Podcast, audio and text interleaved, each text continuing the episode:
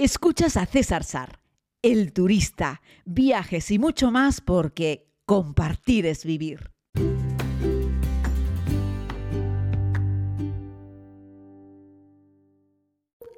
Saludos a todos y a todas, querida comunidad. Las cosas de la técnica que ustedes no tienen por qué saber, pero yo sí. Acabo de terminar de grabar el podcast sobre la Basílica de San Pedro y aquí estoy haciéndoles un nuevo audio porque Milagrosamente yo me escuchaba, pero la grabación no quedó registrada. Pero quién sabe si esta puede ser una nueva oportunidad para intentar contarles mejor una historia que me ha llevado bastante narrarles. Hoy les quiero hablar sobre la Basílica de San Pedro. Para hablarles sobre esto quiero a dedicar un minutito, para quienes no sepan por dónde respiro en temas religiosos, para contarles que soy una persona no religiosa. Mm, fui bautizado, soy cristiano católico, me considero de esta cultura judío-cristiana. Eh, y me parece que son unos valores muy interesantes, pero mi familia afortunadamente me dio la oportunidad de decidir si quería hacer o no la primera comunión. No me lo vendieron como una fiesta, me lo vendieron como, como lo que es, un acto religioso. Eh, de hecho, estudié un poquitito de religión, enseguida aquello no me interesó, me pasé a ética, en la EGB que yo hacía podías hacer religión o ética, ya me quedé con ética, a debatir, discutir, eh, leer un poco más sobre filosofía eh, y dejé a un lado el tema de la religión. Eso no significa que sea anti-religión, ¿vale? Lo que me ha llevado viajando por el mundo es a llegar a la conclusión de que hay que respetar mucho la fe de los otros humanos y es lo que hago hoy en día. Me encanta visitar templos religiosos, me encanta entrar a un templo budista, a una mezquita, a una iglesia y tengo un sentimiento profundo de respeto por las personas que allí van y que tienen fe y que dedican parte de su tiempo a rezar. A mí me parece que la gente que reza no hace daño a nadie, eh, mientras que lo haga de uno para uno y ya está, y no pretenda ser una imposición. Otra cosa es el uso de la religión para someter a los pueblos, que, nada tiene que ver. ¿no? Así es que, bueno, dicho esto, eh, nos metemos directamente en la Basílica de San Pedro para decirles que desde mi punto de vista, y me voy a mojar de entrada y ahora les daré algunos argumentos, la Basílica de San Pedro es el templo religioso más destacado e importante del mundo. Y voy más allá. La Basílica de San Pedro es el edificio religioso más destacado, importante y magnífico de tantos ha construido el hombre a lo largo de su historia. Es la Basílica de San Pedro el lugar que hay que visitar sí o sí o sí. O sea, hay que verlo. Es decir, no podrías hacer un recorrido por el mundo visitando sus principales monumentos arquitectónicos y dejando fuera la Basílica de San Pedro. Eh, no, no, se podría entender, ¿no? Y aquí lanzo de nuevo un mensajito a aquellas personas que no han ido nunca a Roma, pero me pedís consejos para ir a Roma y me decís que por favor os recomiende lugares que no sean turísticos, ¿no? en San Pedro vas a encontrar turistas hasta los topes pero porque realmente San Pedro, la Basílica de San Pedro, bien merece una visita, seas más o menos turista. Está lleno también de curas y de monjitas que vienen de distintos lugares del mundo y quieren hacer una visita a la casa de, San Pedro. ¿no? Eh, sería de género estúpido dedicarte a pasear por los barrios de Roma en el exterior y no dedicar un día a visitar la Basílica de San Pedro. Que bueno, como sabéis, eh, bueno, eh, los restos de San Pedro están allí. Se supone que es el lugar donde fue, donde, donde mataron a San Pedro, donde fue crucificado, donde luego fue enterrado.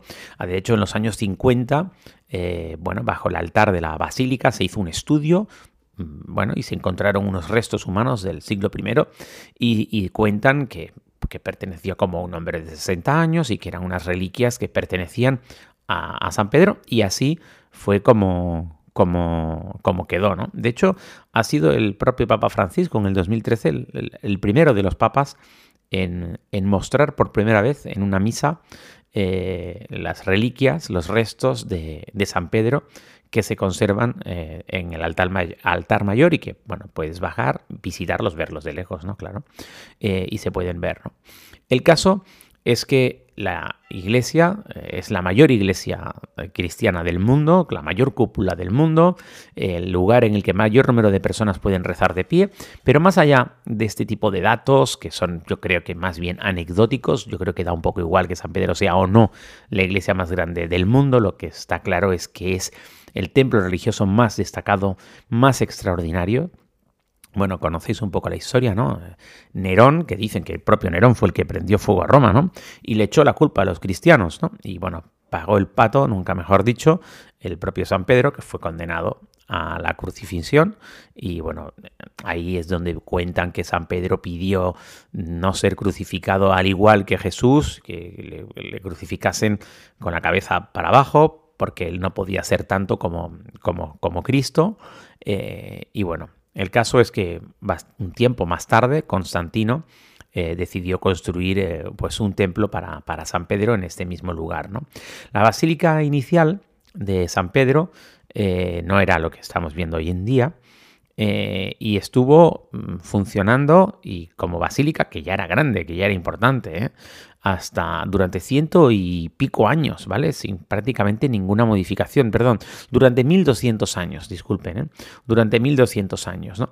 y luego pues ya llegó el Papa Julio II, que decidió derribar la primera basílica y y, bueno, a partir de ahí se fue construyendo eh, la basílica que hoy en día que hoy en día conocemos, que llevó ciento y pico años la construcción total de la basílica actual que podemos ver. ¿no? Al fin y al cabo se trata de una obra de arte, ¿no? Miguel Ángel, desde Miguel Ángel hasta Rafael, eh, pero también personas como, como, como Bernini, Bramante, en fin, ahí metidos ahí eh, talento, ingenio, eh, y, mm, no sé, de, artistas increíbles, ¿no? Que eran además unos, unas personas muy polifacéticas, eh, porque no solamente le daban a la arquitectura, sino a la escultura y también a la pintura. En fin, eran tiempos, eran eh, siglos en los que le daban a todo. Era impresionante, ¿no? Y cómo eran capaces de no solo de construir algo, es decir, levantar, sino hacer esas obras de arte. Por eso cuando entras a la Basílica de San Pedro estás delante, estás dentro de un edificio sensacional, ¿no? Del mármol del suelo en el que caminas o esas piedras del suelo en el que caminas, los 91 papas que hay ahí enterrados, entre ellos Juan Pablo II, que por cierto tiene una zona en la que la gente puede ir a rezarle a Juan Pablo II, que fue mi papa, es decir, el papa de mi generación, es eh, uno de los personajes más destacados del pasado siglo, un tipo políglota que hablaba un montón de lenguas, un tipo de la Europa del Este pero con una mente muy abierta, un hombre que contribuyó mucho a apaciguar los ánimos durante la Guerra Fría, un libre pensador, un defensor de las libertades. Juan Pablo II era un tipo súper interesante, un papa muy, muy interesante. De hecho, se siguen vendiendo un montón de cosas de Juan Pablo II.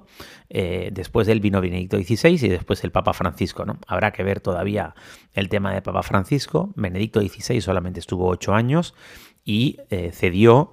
Eh, fue uno de esos papas que no sigue vivo, Benedicto XVI tiene 95 años y creo que hace 10 que dejó de ser papa y, y, bueno, cedió su puesto y bueno, el hombre está muy enfermito, pero sin duda alguna tenía una gran dificultad porque venir justo después de Juan Pablo II, bof, imagínate, ¿no?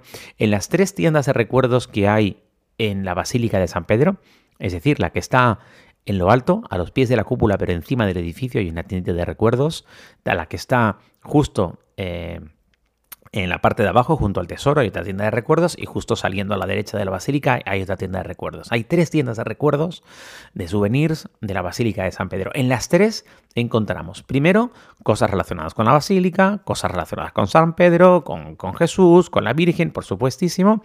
Encontramos un montón de cosas relacionadas con el actual Papa, el Papa Francisco, pues es un tipo, ya lo habéis visto, ya lo habréis visto en medios de comunicación, tiene, bueno, tiene esta cuenta de Twitter y bueno, pues es un tipo muy cercano, ¿no? Este nuevo papa argentino que tenemos.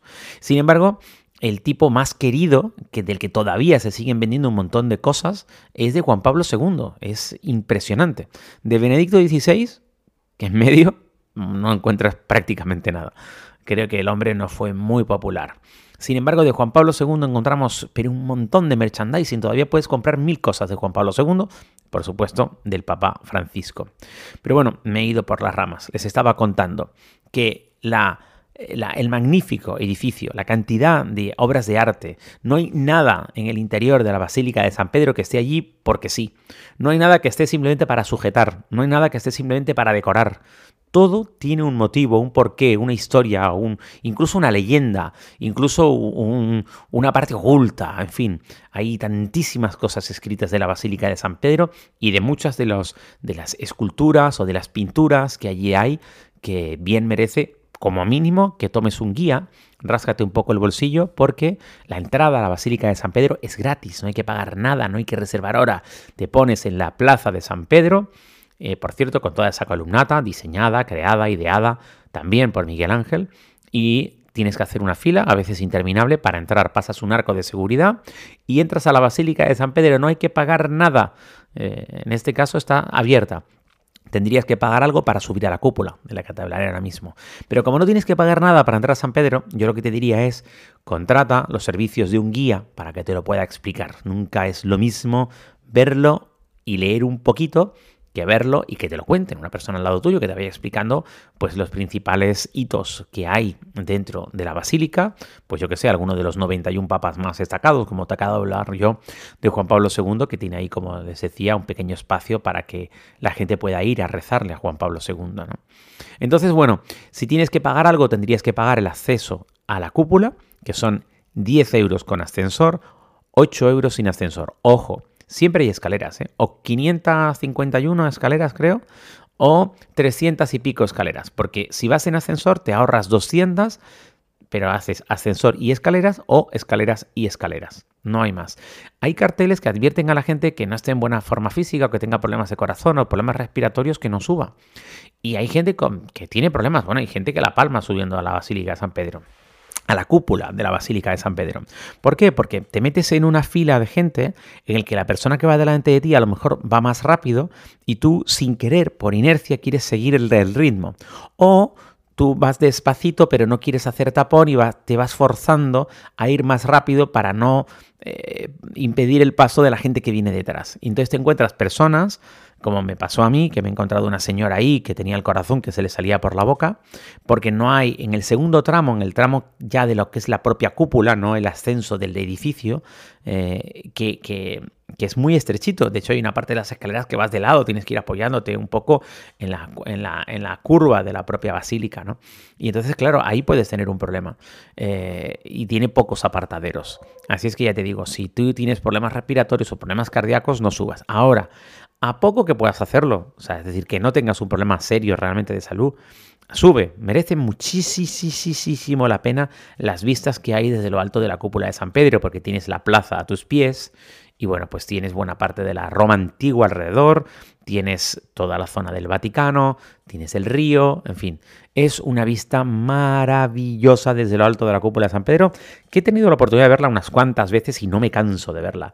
Y por favor, vete sin prisa. San Pedro no es algo que puedas visitar en una hora y chao. O sea, tienes que ir sin prisa a caminarla, a sentirla, a respirarla, eh, a observarla. Es un sitio increíble. Bueno, ahí va. Mi recomendación, la Basílica de San Pedro, sin lugar a dudas, desde mi criterio, es el edificio religioso más importante y destacado del mundo y además la obra arquitectónica más increíble que ha hecho el ser humano. Sí, ya sé que hay cosas mucho más altas, yo qué sé, el, el, Burj Khalifa en Dubái.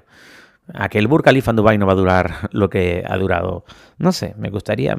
Me, dudo mucho que ninguno de los grandes edificios que hemos hecho los humanos en el presente reciente, de los que son destacados, sean capaces de durar lo que, lo que dura fíjate, lo que duró simplemente la vieja Basílica de San Pedro, 1200 años, solo eso. La vieja, ¿eh? no la nueva, que la nueva yo creo que va a durar más.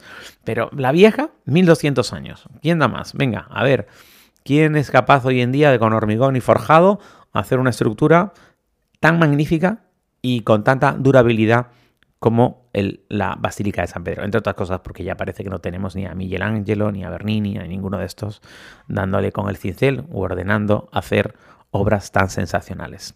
Así es que nada, enamorado una vez más de la Basílica de San Pedro, despido este podcast. Y como siempre te digo, gracias por escuchar.